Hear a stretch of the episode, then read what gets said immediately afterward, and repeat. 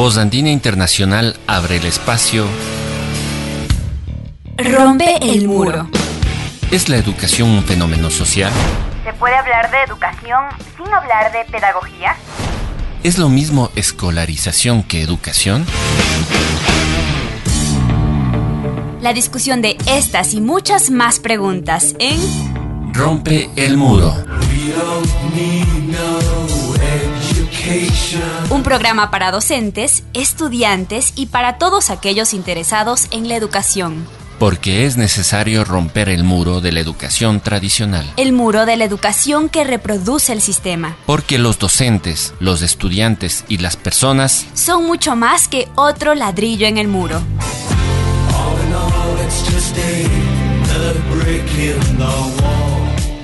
Ya comienza Rompe el muro. Rompe el muro.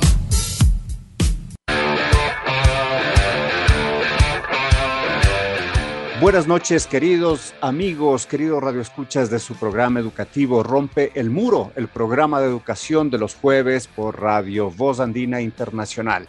Es un gusto, como cada jueves, compartir con ustedes este espacio. Eh, conversar, como siempre, los temas eh, interesantes, los temas acuciantes de la educación. Eh, en nuestros programas damos a conocer acerca de estudios académicos sobre educación. Es una de las secciones, si es que cabe el término de, los programas. Y en esta ocasión trataremos sobre un artículo muy interesante, un artículo que quizás eh, no ha sido muy conocido, pero que ha tenido un impacto. Eh, la temática sobre la que tratamos. El, el tema de hoy es el bachillerato internacional y el artículo académico sobre el que conversaremos esta noche se llama Evaluating the Impact of the International Baccalaureate in Analysis in Ecuador, evaluando el impacto del bachillerato internacional, un análisis en el Ecuador, cuyos autores son Juan Ponce y Rutis Intriago. En esta noche nos acompaña Juan Ponce, uno los autores de este importante estudio. El título de bachiller no tiene necesariamente un reconocimiento internacional, ese sería un punto de partida. En ese sentido y desde una medida para mejorar la calidad de la educación, se implementó eh, y se implementa de manera general, en, sobre todo en los denominados países en vías de desarrollo, el bachillerato internacional. Ecuador lo hizo hace algunos años y en la administración anterior en la administración del expresidente Moreno, esta propuesta fue cerrada. En esta noche tendremos respuestas a preguntas tales como por qué se implementó, por qué se cerró y por supuesto el eje del, del estudio, qué impacto tuvo esta propuesta. Nuestro invitado, el autor uno de los autores de este artículo es Juan Ponce y Juan Ponce es doctor en estudios del desarrollo por el Institute of Social Studies de los Países Bajos. Tiene una maestría en artes, economía y desarrollo en el International Institute of Social Studies and Development Studies en The Hague, de Netherlands, en Países Bajos. En la Universidad Erasmus de Rotterdam. Eh, tiene una maestría en ciencias políticas por la Facultad Latinoamericana de Ciencias Sociales, Flaxo de Ecuador. Es economista y abogado por la Universidad Central del Ecuador. Fue director de Flaxo desde el 20 de julio del 2012 hasta el 19 de julio del 2020 y actualmente es profesor investigador titular de Flaxo Ecuador de esa universidad. Eh, un gusto estar con Juan, un querido amigo, de la época de las aulas universitarias de la Central en la Facultad de Economía. Bienvenido, Juan, esta noche. Y pues de entrada, ¿qué significa esto del bachillerato internacional para que todos eh, nos enteremos de, una propuesta que quizás eh, la conocemos parcialmente, confundimos los conceptos o no sabemos en su ciencia cierta qué es? Gracias por estar.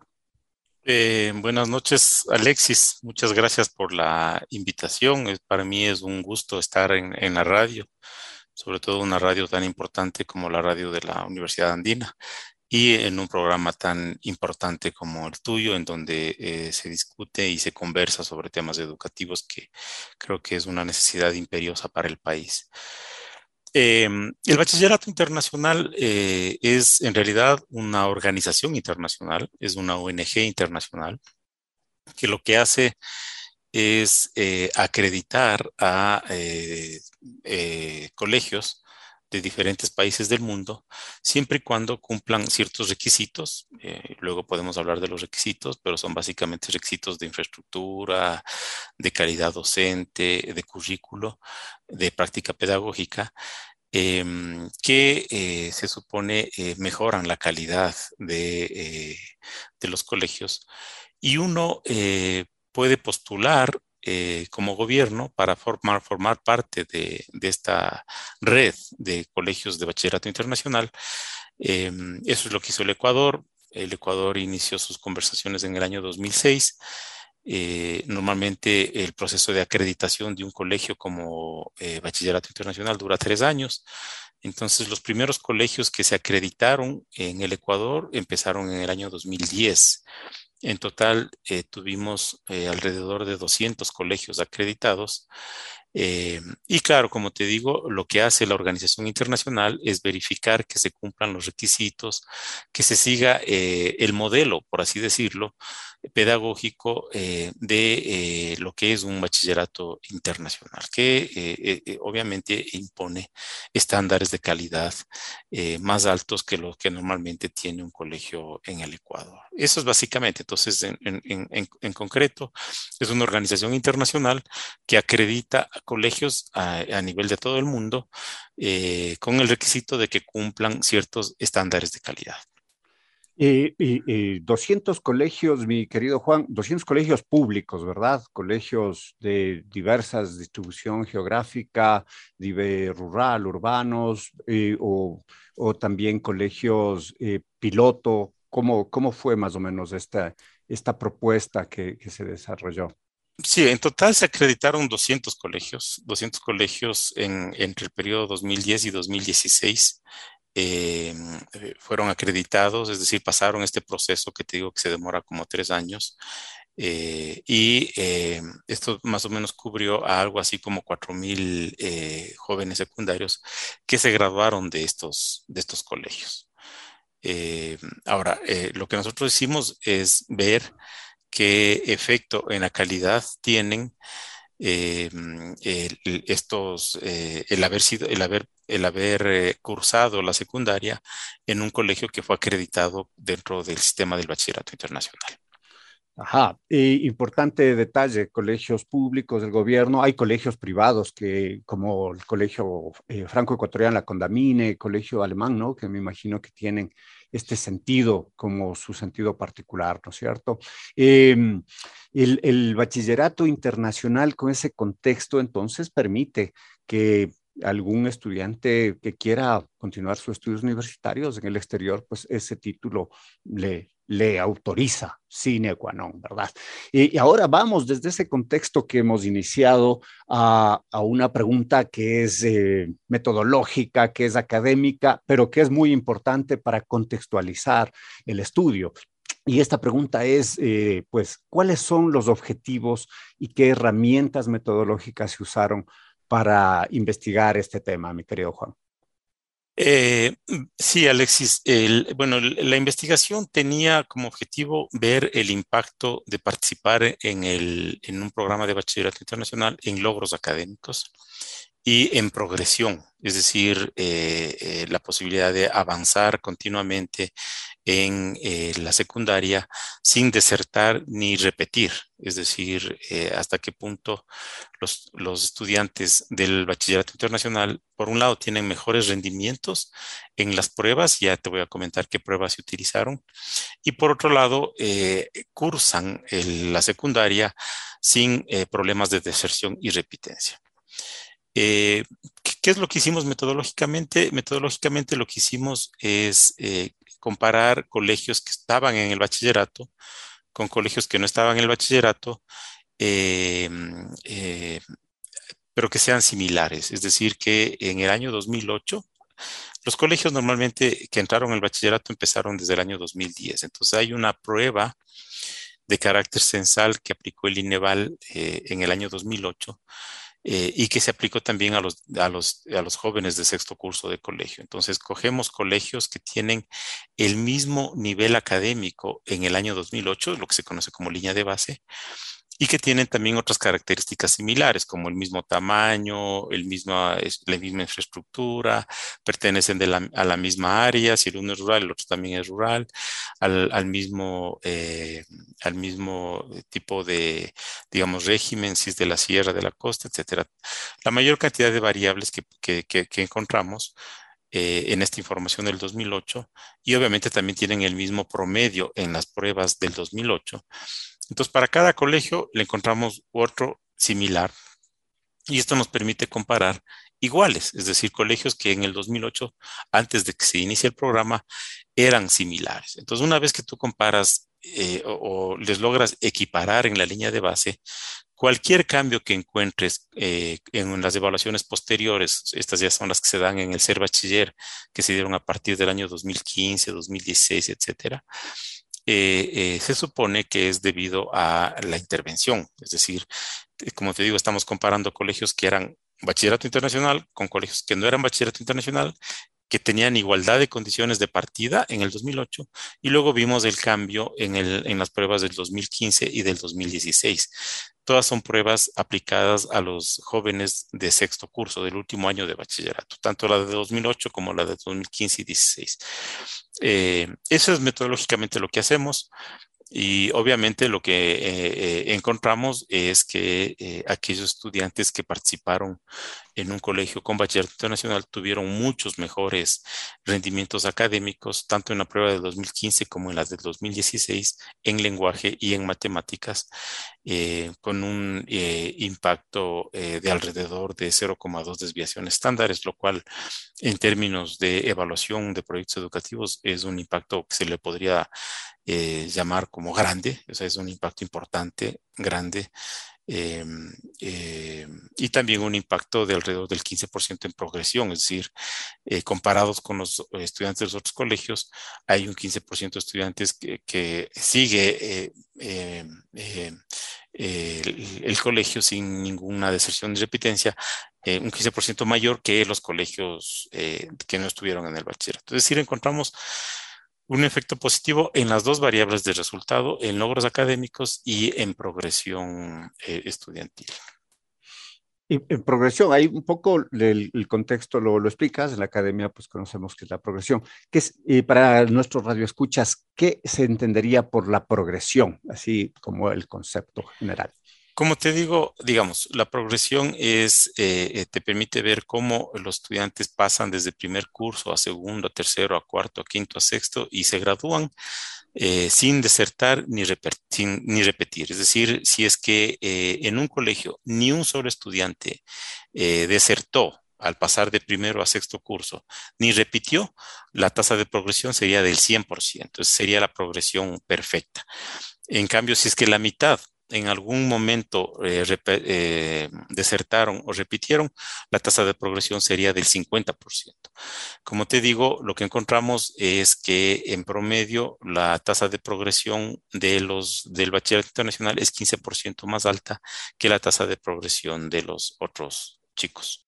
Un dato muy importante, mi querido Juan y querido Radio Escuchas, el, tenemos que las tasas de repitencia y de abandono de la escuela son uno de los problemas más acuciantes. Y si es que Juan nos, nos, nos manifiesta que hay una variación de un 15%, que es significativo, que eh, quiere decir que ya se miran pues resultados positivos de una propuesta como tal. Sin embargo, sobre los detalles, sobre eh, las, el comportamiento de las variables, sobre los logros, sobre todo eso vamos a seguir hablando eh, con Juan Ponce luego de esta primera pausa musical esta noche en Rompe el Muro, el Bachillerato Internacional. En Rompe el Muro hacemos una breve pausa. Ya continuamos con los temas de la educación.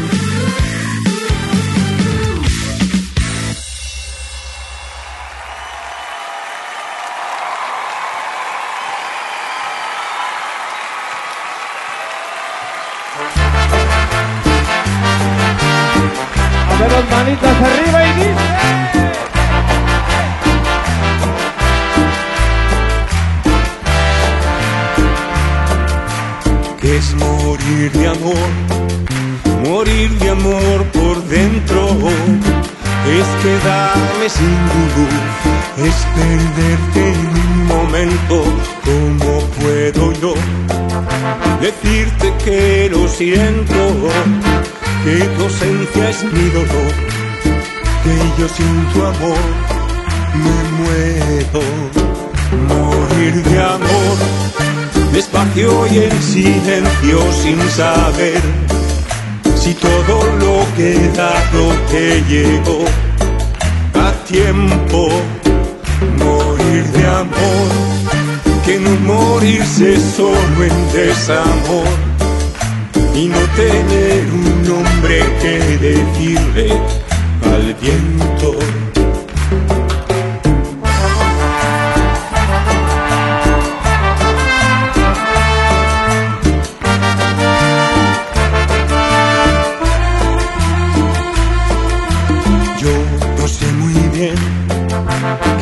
Que está pasando. Tengo seco el corazón y es de haber llorado tanto, no me quedan más que dos o tres recuerdos, una carta, alguna flor, un adiós muy corto y un te quiero, morir de amor, despacio y en silencio sin saber si todo lo que he dado te llegó a tiempo, morir de amor, que no morirse solo en desamor y no tener un nombre que decirle al viento.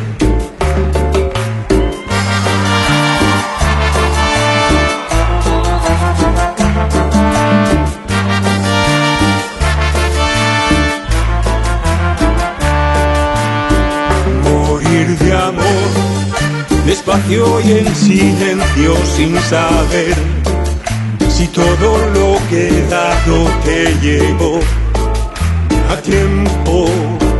Morir de amor, que no morirse solo en desamor y no tener un nombre que decirle al viento. Morir de amor despacio y en silencio sin saber si todo lo que he dado te llevó a tiempo.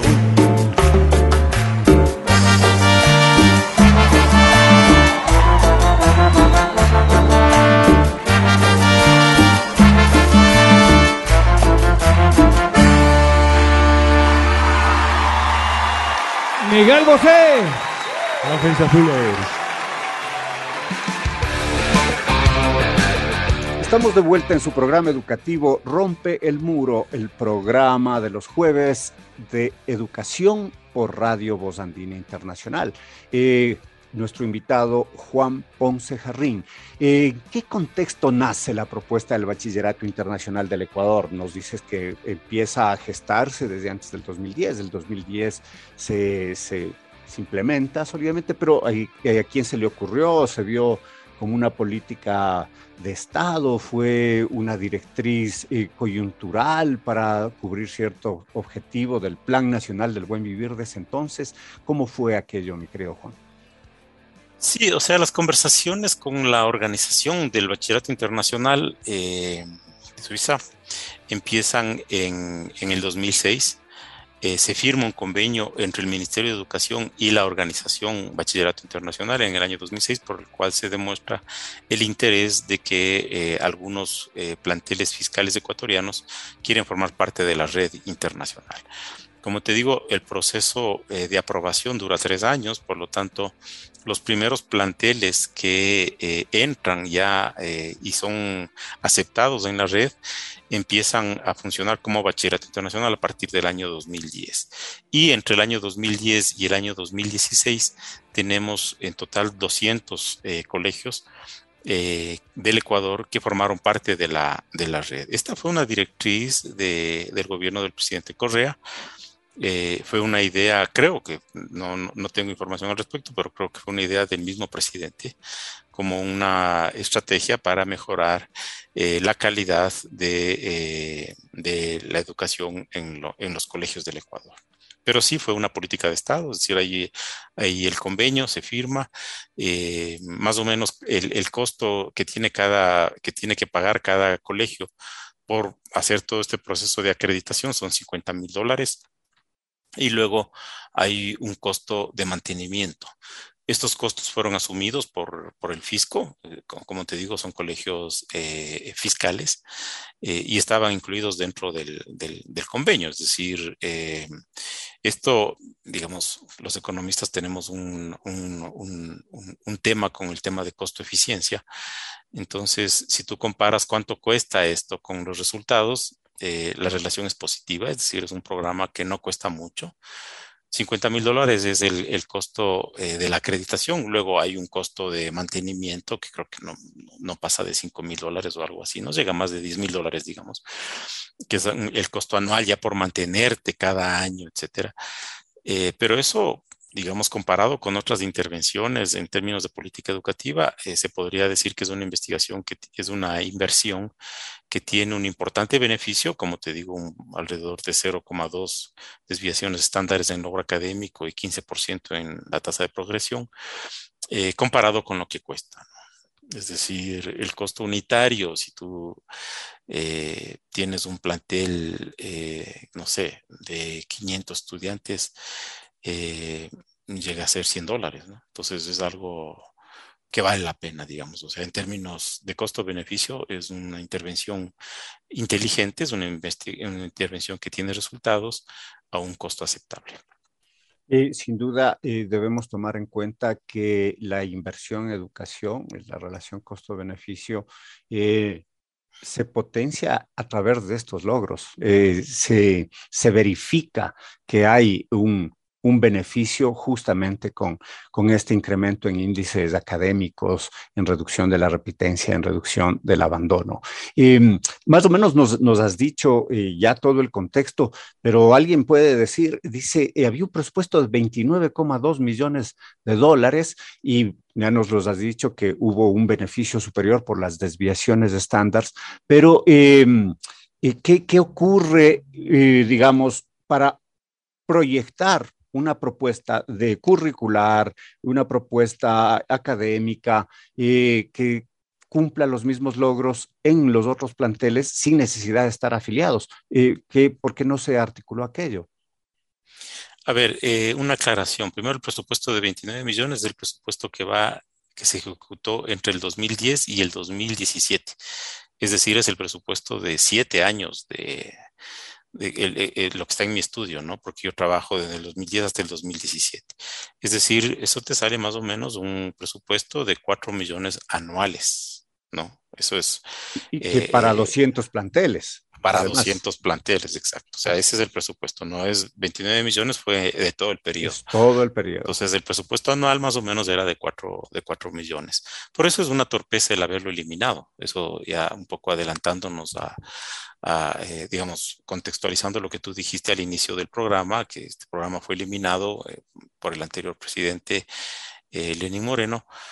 Eh, digamos, no es que era un presupuesto que te tumbaba la caja fiscal o que te acababa el presupuesto en, en, en educación.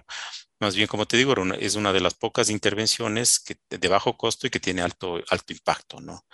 Entonces, eh, eh, eso como una, como una primera aclaración. Luego, eh, claro, lo otro, lo que tú podrías haber hecho es una vez que ya tienes toda esta, eh, esta rama importante de colegios, copiar el modelo, o sea, sin necesidad de, eh, bueno, tampoco es que, como te digo, es que cuesta mucho. Eh, pagar para participar en el programa, pero bueno, por último, digamos, suponiendo que no tienes un centavo, lo que podrías haber hecho es copiar el modelo y replicarlo en el resto de colegios, pero obviamente eso eh, eh, no se llegó a hacer. Eso habría sido el, el, ideal, es decir, pasar de los 200 colegios a los 3.000 y pico colegios y, o lo que sea. Eh, pero obviamente más bien lo que se hizo es retroceder en la medida en que en, el año 2020 eh, eh, se eliminó el programa. Se eliminó el programa sin ningún justificativo, sin, ningún estudio, sin revisar los, las investigaciones hechas. Eh, se actuó de una manera absolutamente irresponsable. Eh, quizá uno de los argumentos, porque hay que ser transparente en esto, eh, que se utilizó para eliminar es que de todos los estudiantes, por ejemplo, de estos 200 colegios, tú tenías 4.000 estudiantes, apenas 1.000 optaron por acreditarse como bachilleres internacional, es decir, 1.700 o algo así, ¿no? Eh, es decir, eh, eh, la tasa de acreditación real, es decir, a ver, si tú estás en un colegio de bachillerato internacional, tú puedes graduarte y sacar el bachillerato ecuatoriano. Es lo que hacemos nosotros, comparamos con estos bachilleres ecuatorianos con los bachilleres de los otros colegios y encontramos que tienen mejores logros. Pero tú también tenías la opción de sacar el bachillerato internacional, el que te habilita para ir a una universidad eh, en el extranjero. Esa tasa de graduación en el bachillerato internacional fue muy baja. Ya, es decir, no llegó ni al 10% eh, del, digamos, como te digo, de 4.000, creo que 170 eh, se graduaron y eh, quizá ese era el argumento, o sea, para cerrar el, programa, en la medida en que no estaban sacando el título del bachillerato internacional. Pero como te digo, sacaban el título del bachillerato nacional, se quedaban estudiando aquí en la universidad y tenían muchos mejores logros que los bachilleres de los otros colegios. Eh, me imagino que tenía un costo adicional pagar para el reconocimiento internacional o ya estaba implícito. No, estaba implícito en el, en el costeo, estaba cubierto por el costeo eh, total. Lo que pasa es que los chicos para hacer eso tenían que rendir una serie de pruebas y de cosas ya a nivel internacional y muy poca gente, y bueno, sobre todo los chicos hacían eso con la perspectiva de ir a estudiar en el extranjero. Tú sabes que eso no es tan fácil a veces nos cuesta y nos cuesta lágrimas. Entonces, eh, no hubo mucho interés, no hubo mucha motivación eh, y pocos se graduaron, obtuvieron el diploma internacional como tal. Ya. Quizá ese es uno de los argumentos, pero como te digo, claro, el objetivo, eh, ¿cuál era el objetivo del programa? El objetivo del programa era mejorar la calidad de la educación, eso sí se cumplió, o el objetivo del programa era que tengan un diploma internacional para ir a estudiar en el extranjero, eso no se cumplió. Eh, sin duda, queridos radioescuchas, em, los dos objetivos que menciona Juan, y el primer objetivo es el, de los más acuciantes, es una visión que tenemos de la educación, un problema que se ha hecho casi estructural. Todo el tiempo hablamos de la calidad de la educación, todo el tiempo vemos cómo las pruebas a nivel nacional, ¿no? desde la estadística, lenguaje, matemáticas, por ejemplo, eh, tenemos resultados que avanzan y parece que nos ponemos optimistas y nuevamente la siguiente prueba académica nos manifiesta otros eh, desencantos. Y quizás si tienes los datos, Juan, ¿cómo eran esto, estos, estos promedios en, lenguaje y matemáticas eh, significativos? Nos has dicho que fueron significativos, pero eh, en las pruebas aprendo estos, dos, estos dos gruesos asignaturas, pues son las, las que se miden también. Sí, para que tengas una idea, o sea, subir 0,2 eh, desviaciones estándares en una prueba en, de, de 0 a 100, digamos, eh, que es como evalúan las pruebas eh, del ser bachiller, significa un incremento de alrededor de 20 puntos. Entonces es, bastante, ¿no? Es bastante en una prueba de evaluada entre 0 y 100. Entonces es, es un incremento importante, es decir, significa que en promedio los estudiantes del bachillerato internacional sacaron 20 puntos más eh, eh, por arriba que los estudiantes de los otros colegios, de los que no estuvieron el bachillerato internacional, pero siendo comparables, es decir, eh, estando en condiciones similares, como te, como te había dicho, ¿no? Claro, es, muy importante ese sentido, los subrayos que plantea Juan, una línea de base para plateles con iguales características en la comparación y 20 puntos porcentuales realmente importante. cabe decir que, pues lastimosamente, no se toman en cuenta estos estudios para la evaluación de programas. Eh, no, no se analizó ah, al detalle eh, desde la economía de la educación, digamos, eh, estos procesos y se cometen errores de parte de la administración del Estado. vamos a continuar sobre este importante diálogo sobre el estudio académico elaborado por Juan Ponce y Rutis Intriago, el, evaluando el impacto del bachillerato internacional un análisis en Ecuador luego de esta segunda pausa musical.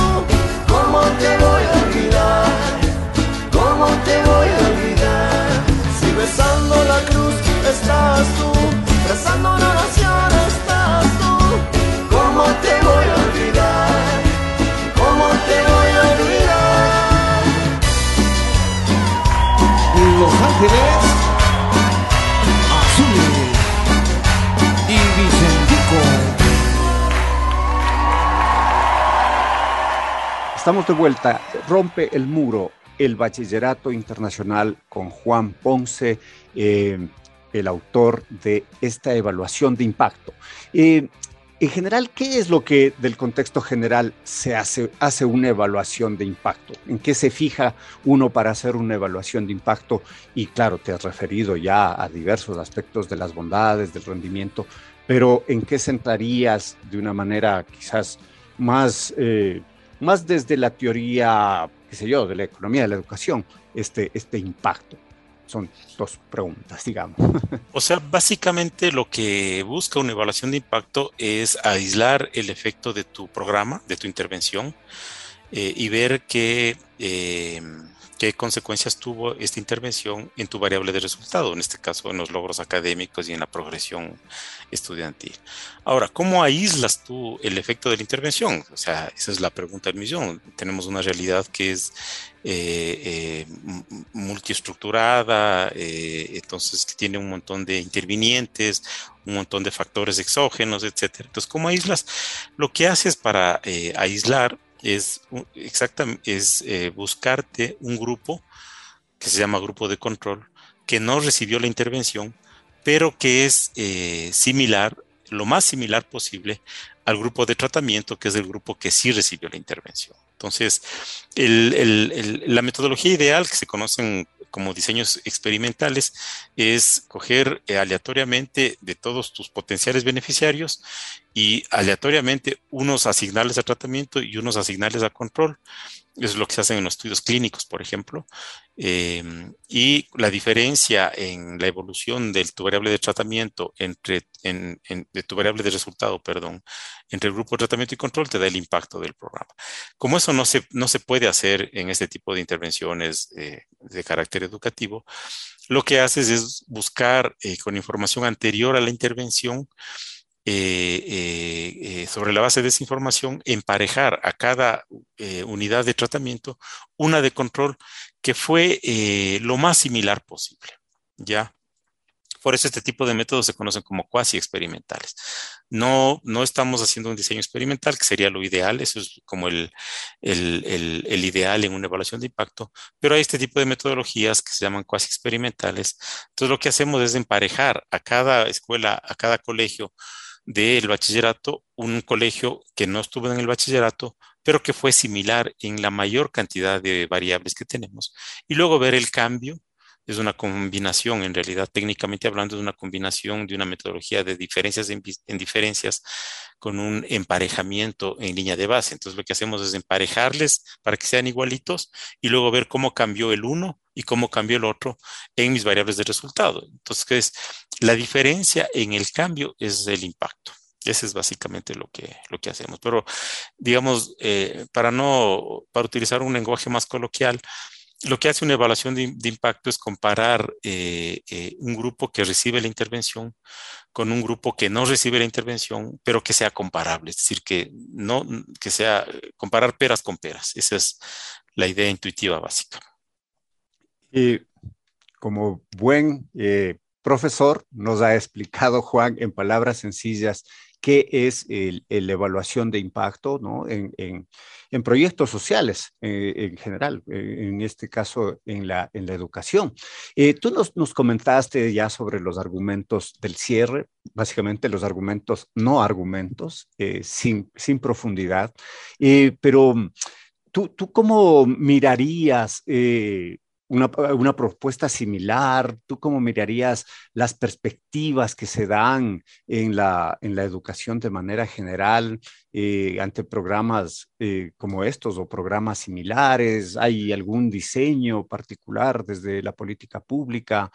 Eh, y, y, qué recomendaciones harías en general para que esta calidad de la educación que se logró particularmente en estos 200 planteles pues pueda multiplicarse, pueda hacerse en las condiciones que, vivimos, ¿no? En las condiciones de, gobiernos que nos reducen el presupuesto a la educación, de gobiernos que no quieren subir sueldos a maestros primarios, de gobiernos que tienen este discurso neoliberal.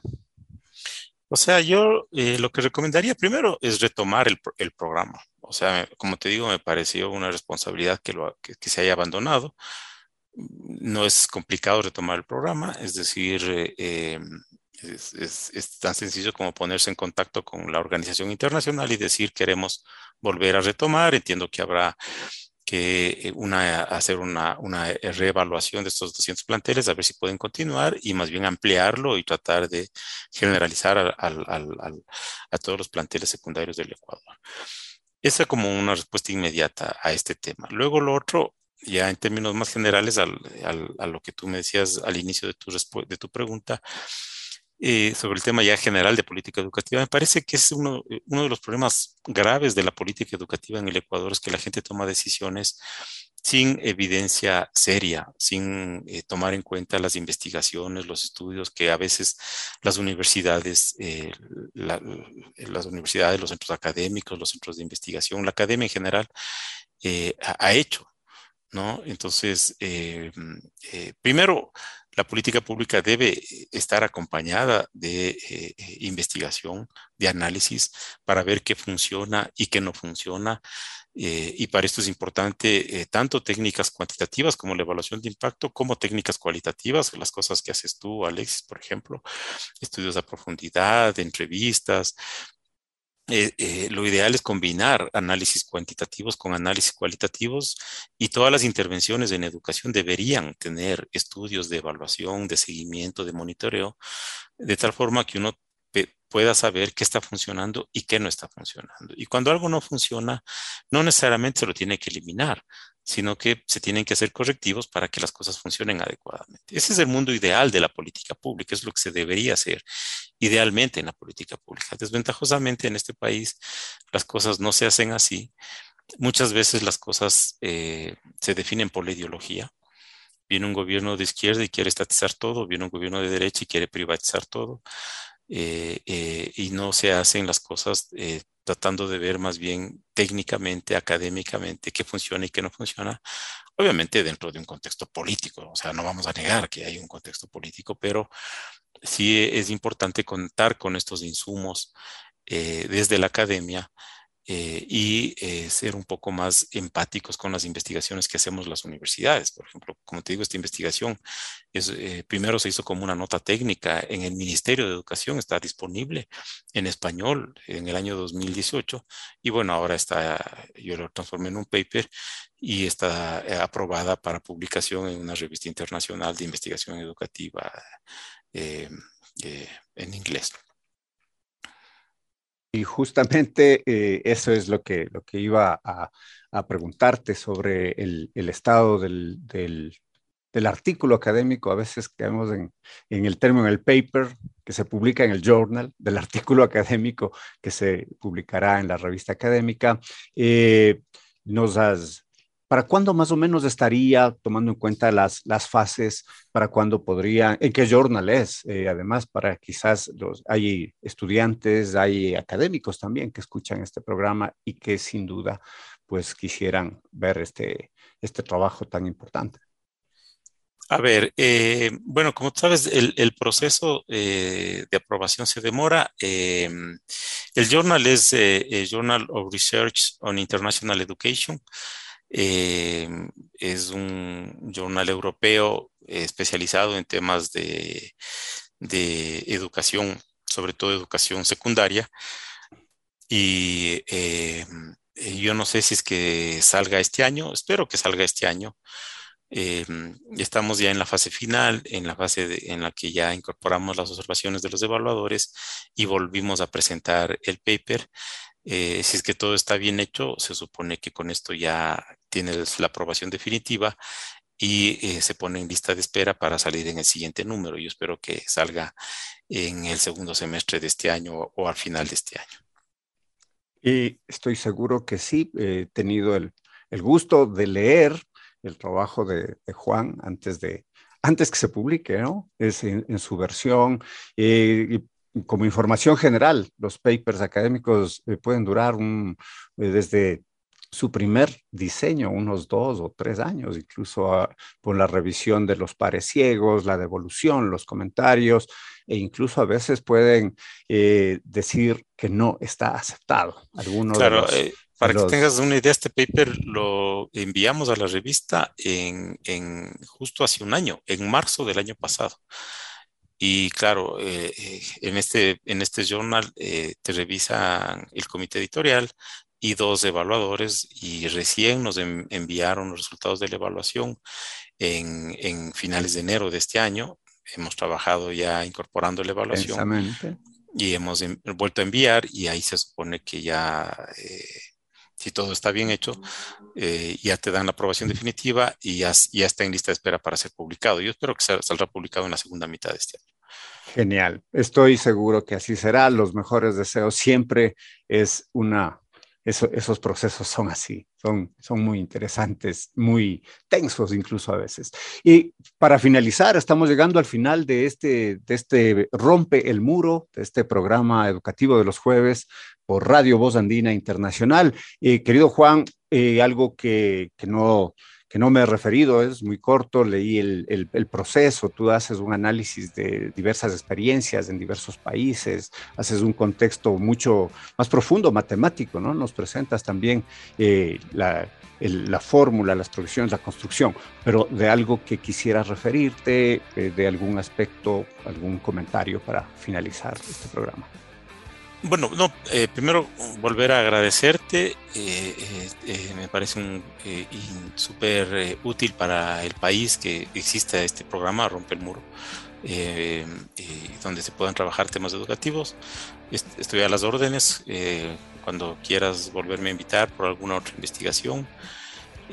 y simplemente insistir en la importancia de que los hacedores de política pública revisen eh, revisen eh, la, literatura, revisen las investigaciones hechas antes de tomar decisiones de política pública.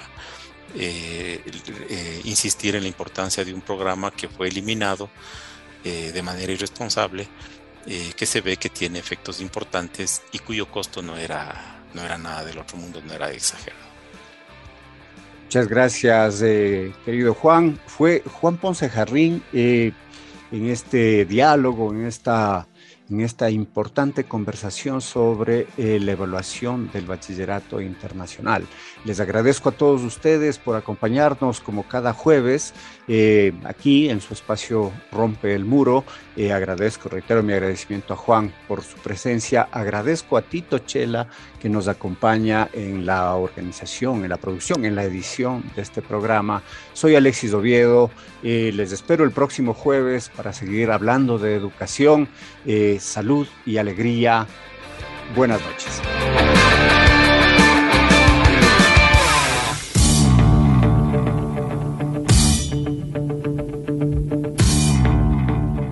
Quedamos agradecidos por su sintonía. El debate y análisis de los temas de la educación como un fenómeno social volverá a ustedes en una semana. Rompe el muro. Rompe el muro. Con la producción técnica de Voz Andina Internacional.